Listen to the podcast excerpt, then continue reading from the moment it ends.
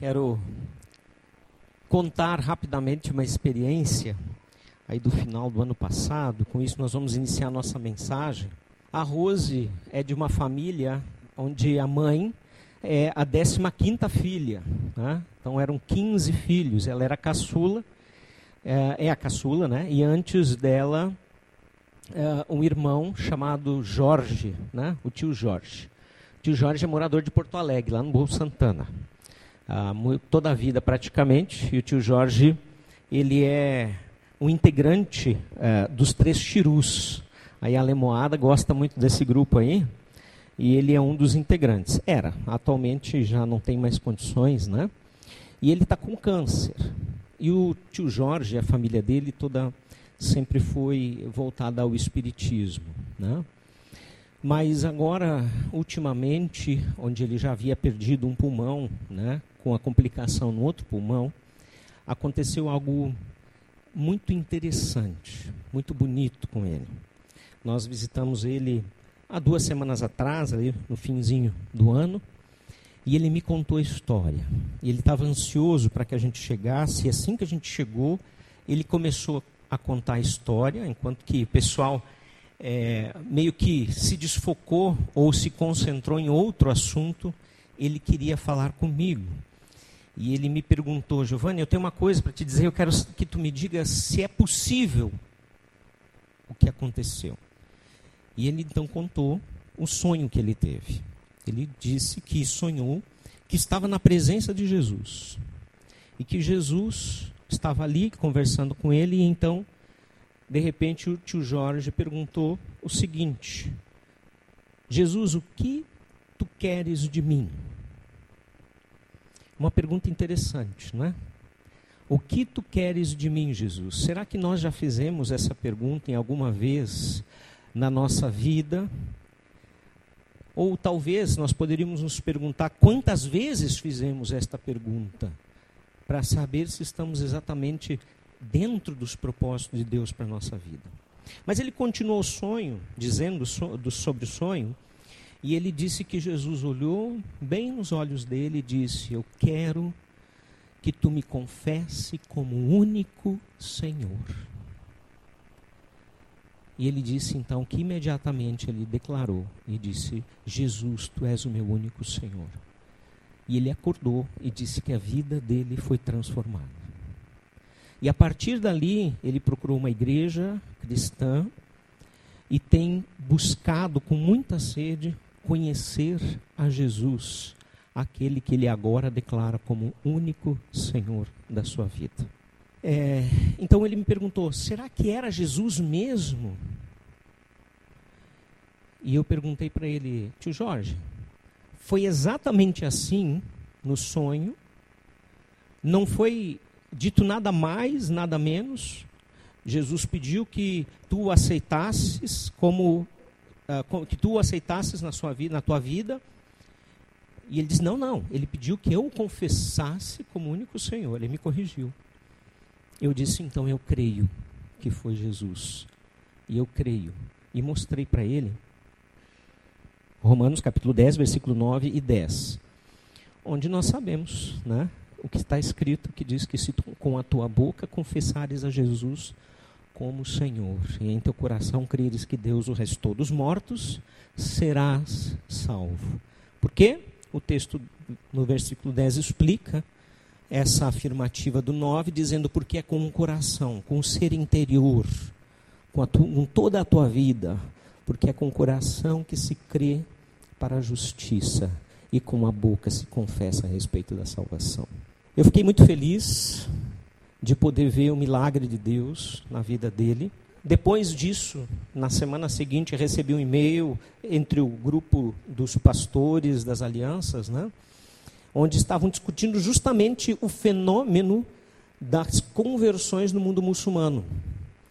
E que no mundo muçulmano existem dois meios principais onde as pessoas se convertem a Jesus. Primeiro, através de um relacionamento profundo, verdadeiro, com algum cristão, no mínimo dois anos ou quatro. se ele for muito fundamentalista, esse muçulmano. E o outro meio é Jesus aparecendo em sonhos para eles. Que interessante. Nós sabemos que nos últimos dias coisas maravilhosas serão feitas, né? Para que o mundo conheça o Evangelho. Isso não tira a nossa responsabilidade de evangelismo, não é esse o nosso tema hoje. Não é esse o nosso tema, mas tem a ver com conhecer Jesus. Tem a ver com ter um relacionamento com Ele, de estar com Ele diariamente, de buscá-lo diariamente.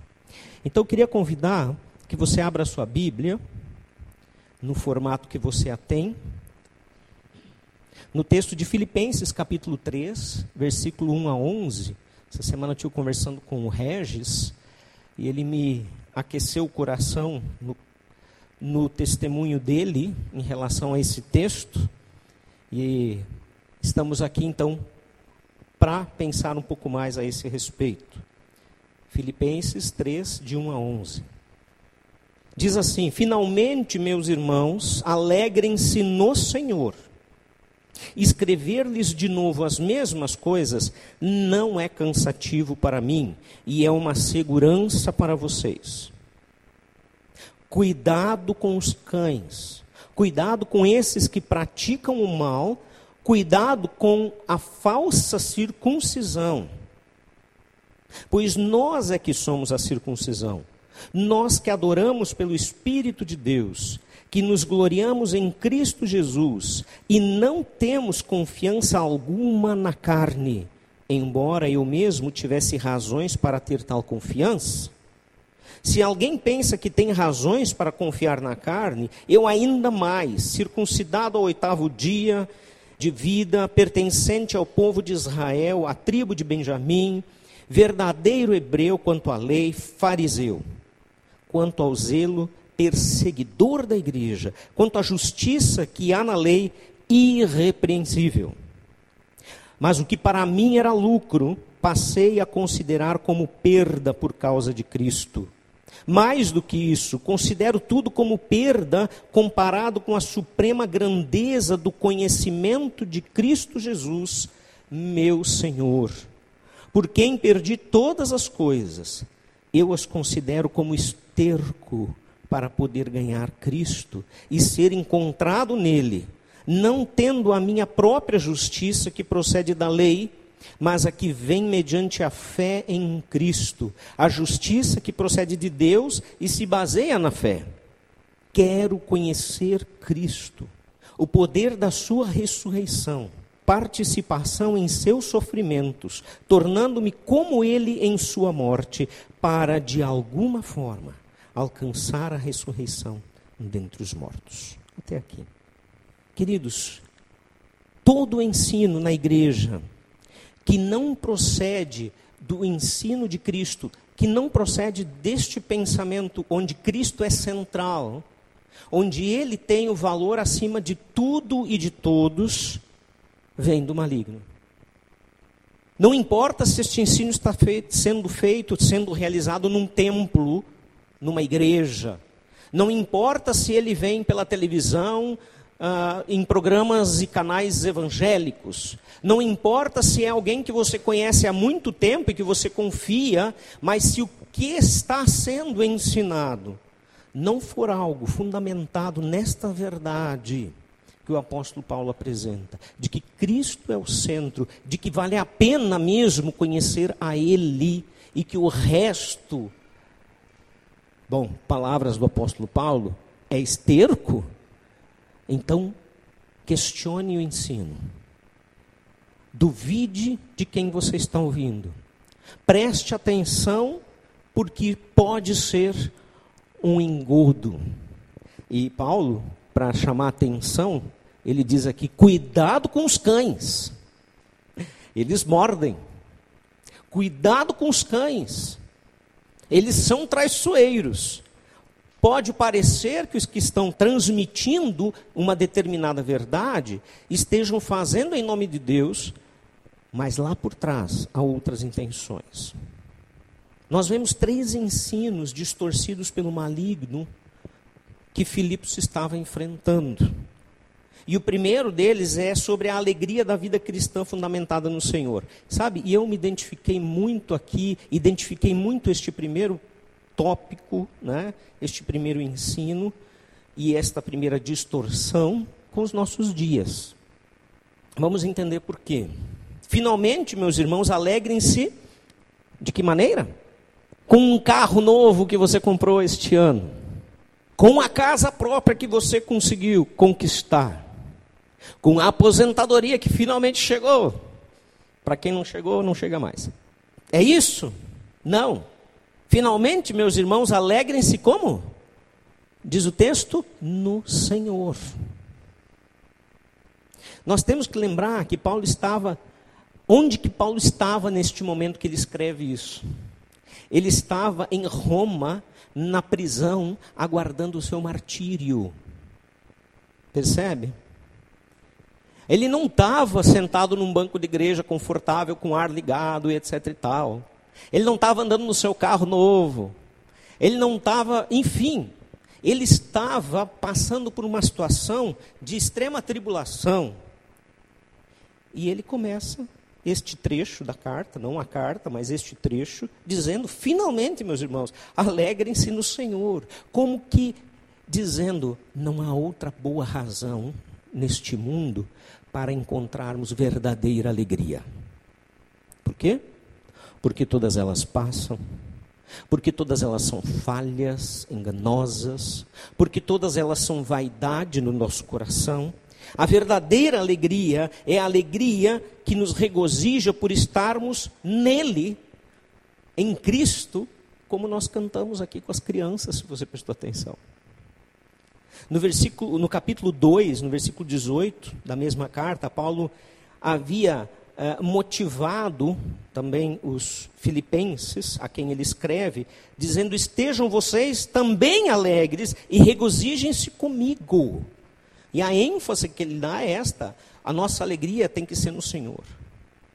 Não nas cadeias, nas prisões, não nas coisas boas que nos acontecem.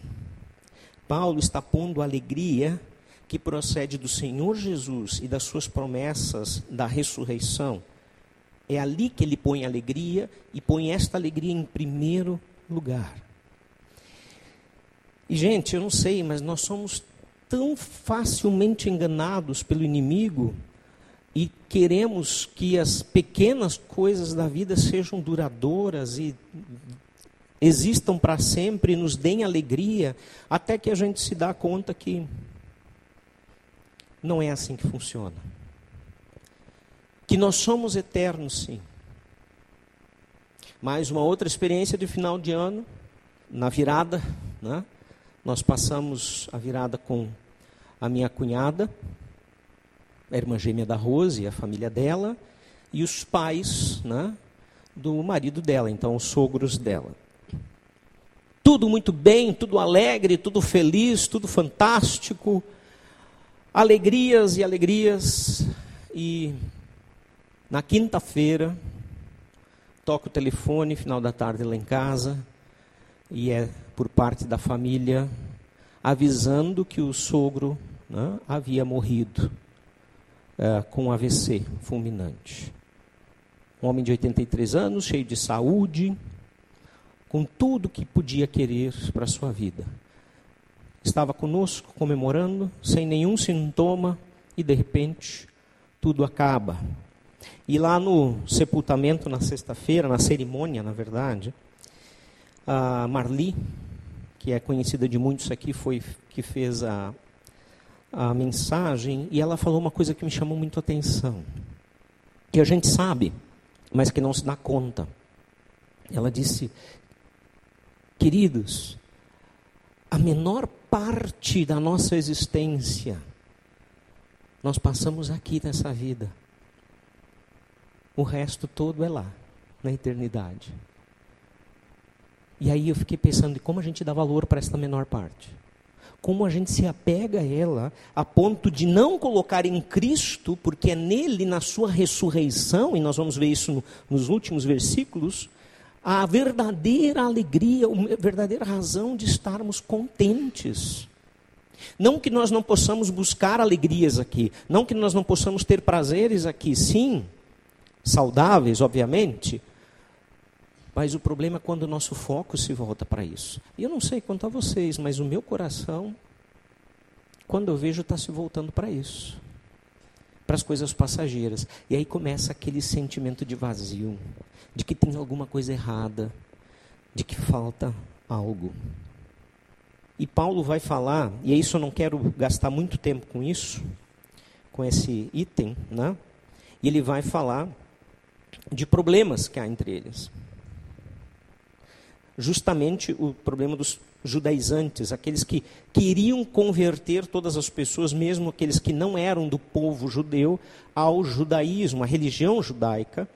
E aí misturavam o cristianismo de Jesus, o Cristo, aquilo que ele ensinou, com o judaísmo antigo, tentando fazer uma coisa só. E Paulo diz: não dá. E por isso eu contei essa experiência no início, porque o evangelho é muito claro.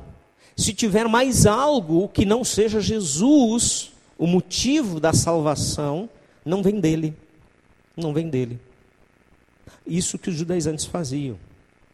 Olha, vocês têm que se, sim aceitar a graça de Cristo, o Messias que veio ao mundo, mas não podemos deixar de nos circuncidar, que era o costume judeu, a partir da velha aliança, onde todo menino, ao oitavo dia, né, era circuncidado né, e recebia esta marca no corpo como sinal da eleição.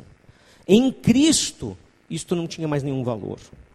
Fazer o que eles estavam propondo era o mesmo que dizer o seguinte: a obra da cruz não é o suficiente. Tem que ter mais alguma coisa. Por isso que continuar considerando a velha aliança juntamente com a nova era um problema, porque Jesus ele cumpriu totalmente e perfeitamente toda a nossa dívida, pagou ela completamente, não tem mais nada que nós possamos fazer. Esse é o ensino que mostrava que a obra de Jesus não era o suficiente, portanto, incompleta. E esse falso ensino trazia peso sobre os novos convertidos e desviava outros que ainda não tinham entendido o Evangelho. Então, o primeiro grande engano que nós vemos aqui é um engano que hoje tem também nos alcançado de que a verdadeira alegria está em realizações, em bens, em uh, profissão, em recursos, enfim, em bem-estar, Você percebe quanto as metas do ser humano têm se voltado para viver uma vida de realizações. Você precisa conseguir as coisas mínimas para se sentir realizado. Nada delas, nada destas coisas são erradas quando elas estão no seu lugar. Ou seja, não no primeiro lugar da sua vida. Mas elas nunca vão trazer satisfação plena somente a obra de Jesus. Mas ele continua e nós vamos ver o seguinte, no versículo 3: Pois nós é que somos a circuncisão, nós que adoramos pelo Espírito de Deus, que nos gloriamos em Cristo Jesus e não temos confiança alguma na carne. A velha mentira dos judaizantes, ela anda por aí e nós podemos perceber de diversas maneiras. Em primeiro lugar, Paulo está dizendo: se tem alguém que tinha motivos para dizer que cumpriu o que tinha que cumprir, esse alguém sou eu. Eu sou judeu, não preciso me tornar judeu, não preciso me converter ao judaísmo. Eu nasci judeu, sou um perfeito judeu. Quanto à lei, cumpridor arrisca do partido dos fariseus, conhecedor, doutor da palavra, sabia demais, demais. Se alguém poderia dizer e se basear nestes critérios, nestas credenciais, esse alguém sou eu. Mas ele diz: não, eu não confio nestas coisas. Pelo contrário, eu as considerei o quê? Todas elas? Esterco Esterco. A conseguir a casa própria, eu considerei esterco. Ter o, ca o camelo do ano, eu considerei esterco, porque não era carro, né? Tinha que ter o camelo. Eu considerei esterco. Viajar por todo mundo, bom, ele até viajava, mas o que ele mais conhecia não eram os pontos turísticos, eram as cadeias. Essas coisas para mim são esterco. Que, que você faz com esterco? Bom, se você tem algum conhecimento da terra, você vai adubar a terra e vai aproveitar bem. Senão você vai jogar fora e ponto final. É sujeira. Não vale a pena. Sabe, o esterco, quando cai na terra, ele se desmancha, ele se transforma na terra, no humo que vai adubar. É isso que ele se transforma. E ele está dizendo: todas as coisas que eu tenho, se elas servirem de alguma maneira para glorificar a Deus, elas vão servir se desmanchando, não tendo valor. Não tendo valor para mim. Então, Paulo está dizendo isso. Nós poderíamos dizer que nós estamos no momento, já isso já vem principalmente, eu, eu creio, dos anos 80 para cá, para quem tem história cristã desta idade em diante, aí, né, deste tempo em diante, nós vamos ver muitos movimentos que aconteceram no meio da igreja cristã. Movimentos que vinham com a promessa de que eram movimentos do Espírito de Deus para transformar vidas. O que, que aconteceu com eles? Um a um foram caindo por terra. Um a um, na maioria dos casos, foram inclusive comprovados como farsas.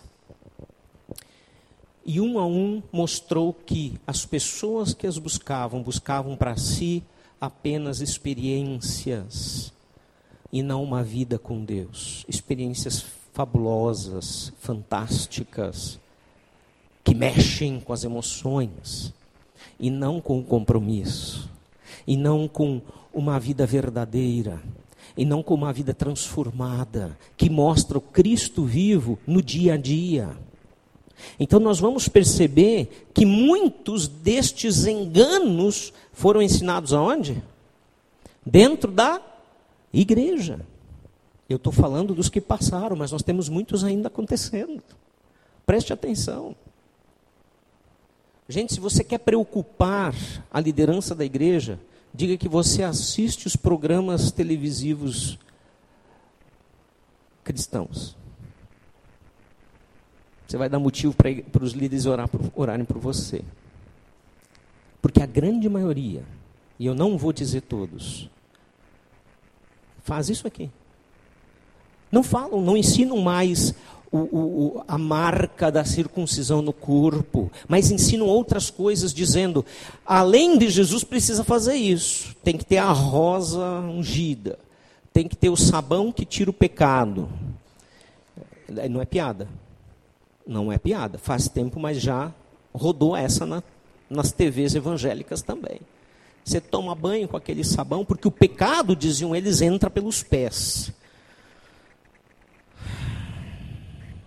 Precisa comentar? A Bíblia fala que a porta da nossa alma são os olhos. Cuidado com o que você vê, cuidado com o que você pensa, né? porque são estas as coisas que vão dirigir a sua vida. Mas enfim, a grande questão aqui, de novo, é o que nos move para estarmos aqui hoje. Isso é pessoal, eu não posso responder por você. Existe algo que você está buscando além de Cristo na aliança bíblica? Se tiver algo além de Cristo nessa sua busca, desista. Você está perdendo tempo. A centralidade do Evangelho é Jesus Cristo. Qualquer coisa que se acrescente a isso vem do maligno. Vem do maligno. E por isso eu perguntei para o tio Jorge, que foi mesmo que Jesus disse para você no sonho? Que eu o confessasse como único Senhor E ele repetiu isso mais de uma vez. E eu perguntei: nada mais? Nada mais. Nada mais, nada menos. Este é o verdadeiro Evangelho. Só isto. Mais nada. O terceiro ensino que nós vamos perceber, o segundo, foi essa história de que muitas coisas são acrescentadas ao Evangelho para que a gente as compre. E, aliás, é o que o nosso coração e os nossos olhos brilham por elas. Né? O sucesso, o bem-estar, a prosperidade, tudo isso. A primeira, a primeira grande distorção, que há alegria nisso. Não, não há alegria nessas coisas. E a terceira é que perdas resultam, na maioria das vezes, quando elas são pela razão certa, em ganhos. Mas o que para mim era lucro, passei a considerar como perda por causa de Cristo. E para quê?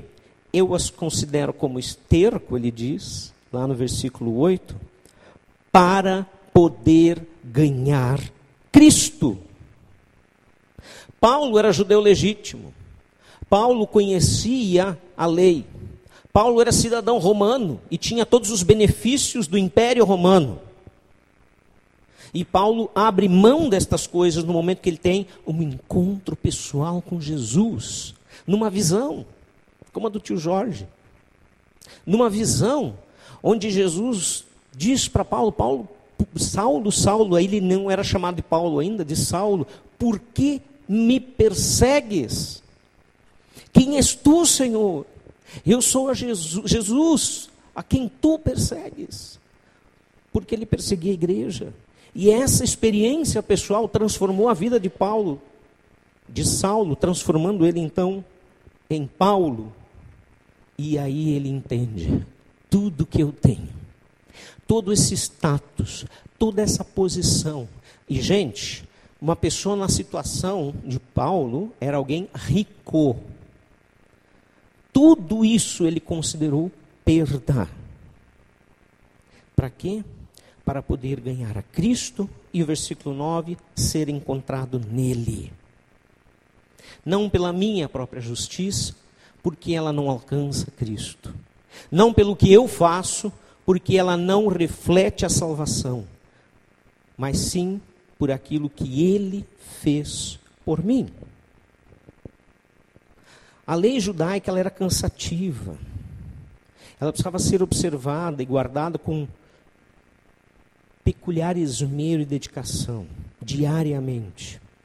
E ainda assim, nenhum homem podia cumprir satisfatoriamente todos os princípios da lei. Então, Paulo abre mão de tudo que lhe parecia ser lucro, de que parecia ser bom, de que parecia ser santo, para ser encontrado nele. Não pelo esforço, não por justiça pessoal, mas pela fé na promessa da redenção. Que promessa? De que todo aquele que confessar a Jesus Cristo como Senhor, será salvo. E confessar como Senhor não é da boca para fora. É dizer: Tu és o meu Deus, o meu dono, a ti eu pertenço, e a minha vida agora está entregue a, a ti, aos teus cuidados e à tua direção. Não é uma reza dizer: Quero que tu sejas meu Senhor. É uma entrega é dizer: eu abro mão.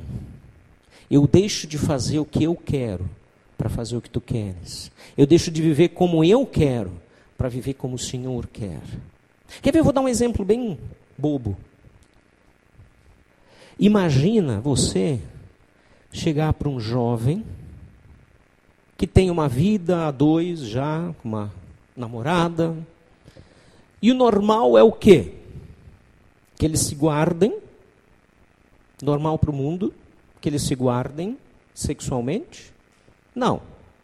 É totalmente louco pensar que alguém vai casar virgem hoje em dia. Chega quase a ser uma ofensa.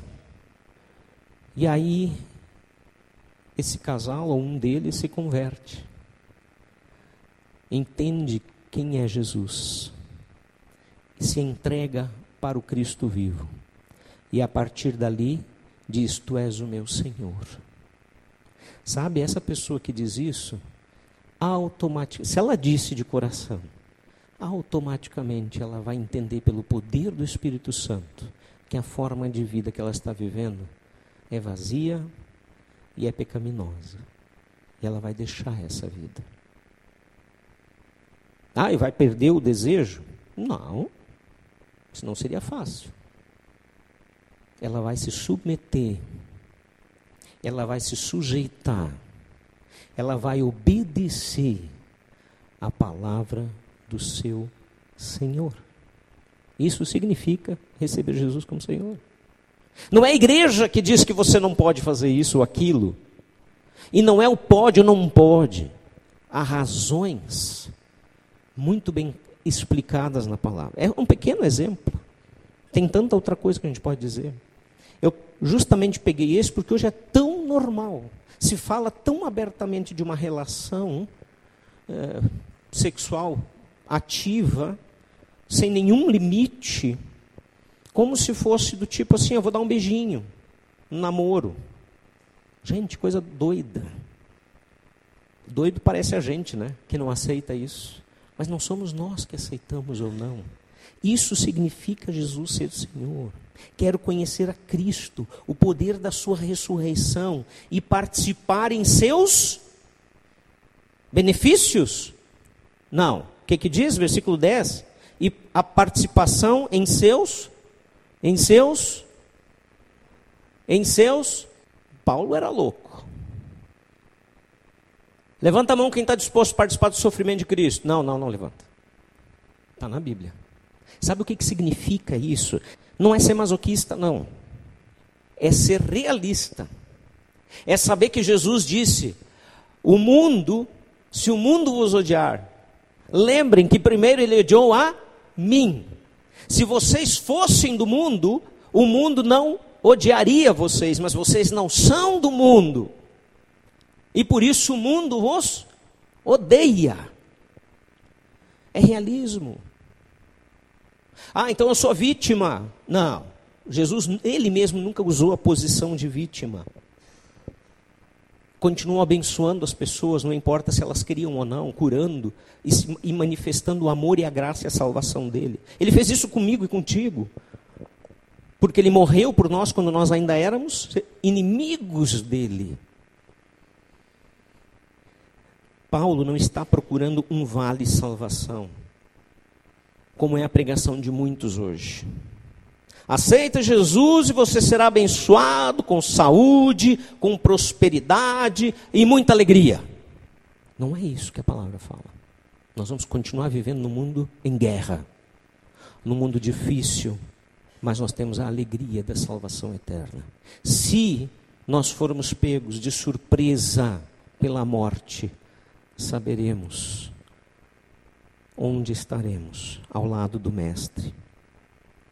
Quero conhecer a Cristo e o poder da ressurreição. É isso que Paulo está ensinando.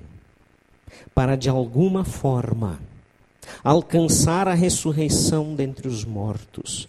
Veja, não é com as coisas que ele faz, mas é pela participação na obra de Cristo. É confiando na obra de Cristo. Não por ter sido um excelente fariseu, um judeu criterioso.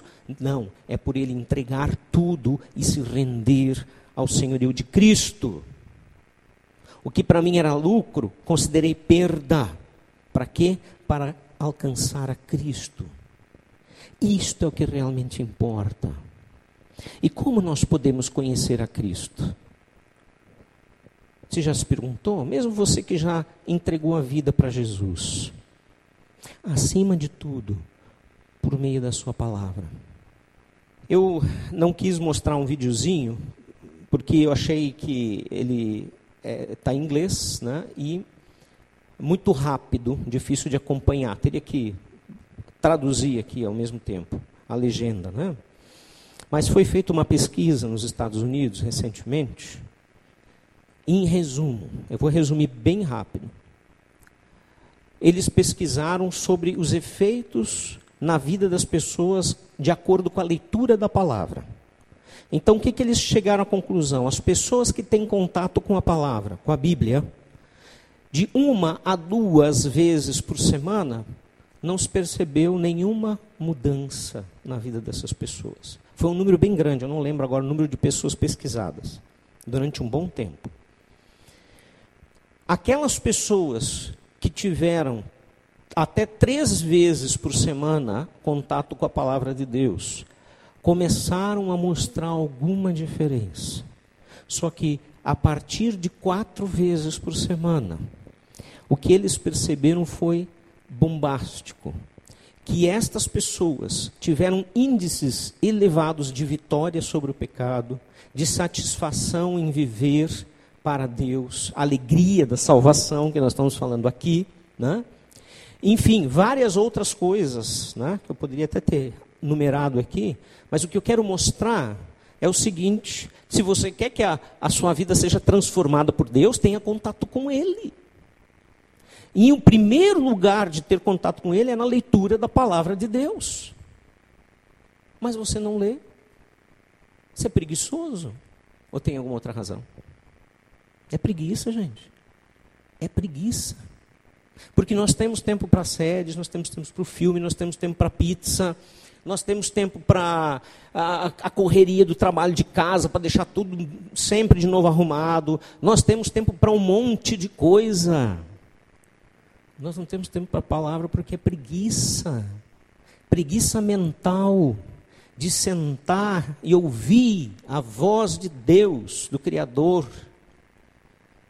Eu quero concluir nosso texto hoje. Hoje nós também vemos ensinos que comprometem o puro evangelho.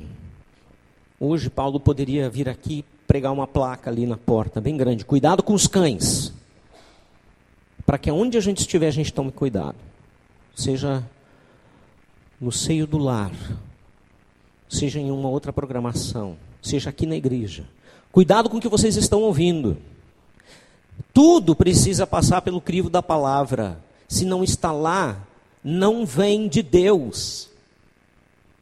Eu só tive plena certeza em dizer para o tio Jorge: sim, foi Jesus. Porque nenhuma palavra mais, nenhuma palavra menos foi falado neste sonho que era o que não fosse o evangelho puro de Jesus Cristo.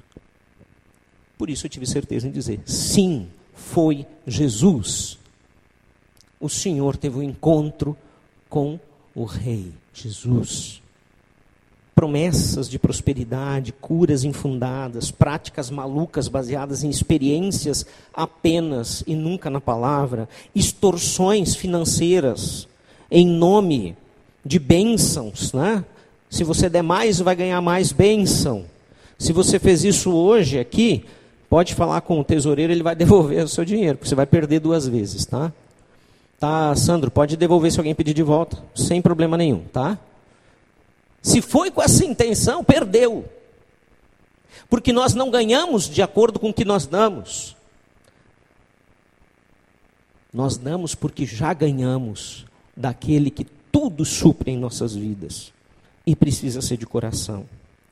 Satanás, ele continua usando antigos estratagemas ou, ou esquemas, artimanhas, de torcer e distorcer a palavra de Deus continuamente para enganar as pessoas.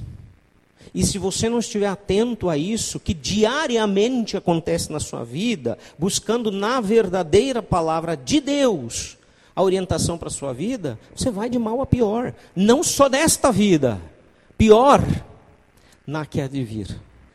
Você só poderá estar livre disso totalmente na eternidade. Mas aqui você vai ter vitórias à medida que conhecer a palavra de Deus, a Bíblia. Que tal colocar a leitura da palavra como um propósito para 2020? Eu não sou a favor de legalismos. Eu não sou a favor de que você tem que ler tudo em um ano. O método, a forma, não importa. Use o jeito que funciona melhor para você, mas usa. Mas faz. Deixa a preguiça de lado. Show preguiça. Manda ela para ir com Satanás. Levanta, faz o que tem que ser feito. O que realmente importa na nossa vida é sermos achados em Cristo no dia da sua vinda e podermos ouvir as palavras maravilhosas dizendo: Vem para o gozo eterno do teu Senhor, ó bendito. Já pensou poder ouvir isso? E que desgraça ouvir aquela outra frase?